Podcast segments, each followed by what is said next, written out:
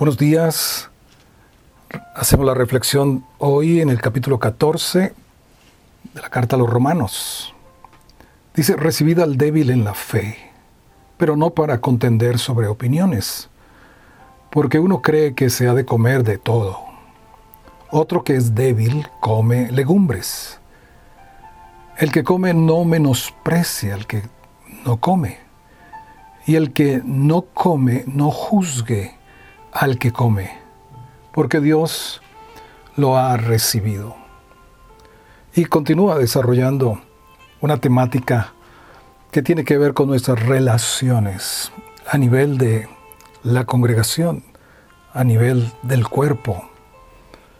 Aquí está hablando acerca de la debilidad, el que es débil en la fe. ¿Cómo se produce o cómo se entiende a alguien débil en la fe?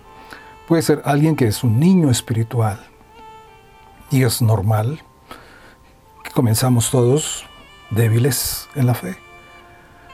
Pero también puede ser causado por el legalismo, una enseñanza que se fundamenta más en la fuerza eh, del brazo, en las restricciones, en las normas, en las reglas pero también puede ser causada por una desnutrición, por solo prédicas motivacionales, como es tristemente lo que se publica en las redes sociales y en muchas partes, por falta también de ejercitar los dones y el llamado que Dios nos ha dado, al dejar pasar los meses, los años, sin funcionar.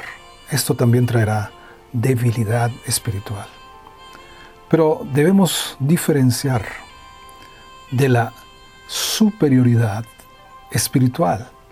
Aquí Pablo está confrontando personas que comen o no comen, que guardan un día o todos los días son iguales. Este pensamiento vino del Señor a mi corazón. La superioridad espiritual realmente es el mayor nivel de inferioridad en el reino. Cada vez que te venga el pensamiento de que eres superior porque comes o porque no comes, porque guardas o porque no guardas ciertas normas, cada vez que sube a tu cabeza ese pensamiento de que eres mejor, superior que los que tienen diferencias de opiniones al respecto. Realmente estás ocupando un nivel mayor de inferioridad.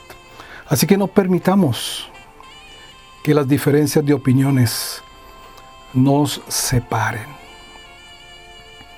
cada uno de nosotros debe ocuparse de lo que le corresponde en cuanto a lo que le ha sido mostrado de parte de Dios.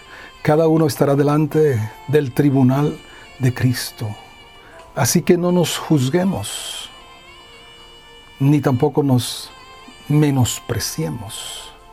Es más, no descuidemos por estar mirando lo de los demás en este aspecto sino que estemos ocupados de nuestra propia responsabilidad, del llamado que Dios nos ha dado, de la función que tenemos para ofrecer al cuerpo. ¿Sabe? Este tribunal que habla aquí, el capítulo 14 de Romanos, el tribunal de Cristo, era el tribunal en el cual estaban los jueces, después de las competencias de los Juegos Olímpicos. Cada uno después vendría a estar delante de ellos para recibir la corona del primer, del segundo, del tercer puesto. Sabes, en este tribunal de Cristo, donde todos vamos a estar, vamos a recibir recompensas y posiciones en el reino eterno. Así que debemos levantarnos por encima de las diferencias y preferirnos en el amor, sin juzgarnos, sin menospreciarnos por sentirnos mejores que otros, porque sabes que el que así opera no camina en el amor de Dios, que es el cumplimiento de todo lo que Él espera de nosotros. Que Él nos ayude a todos a crecer y a desarrollarnos saludablemente en la fe.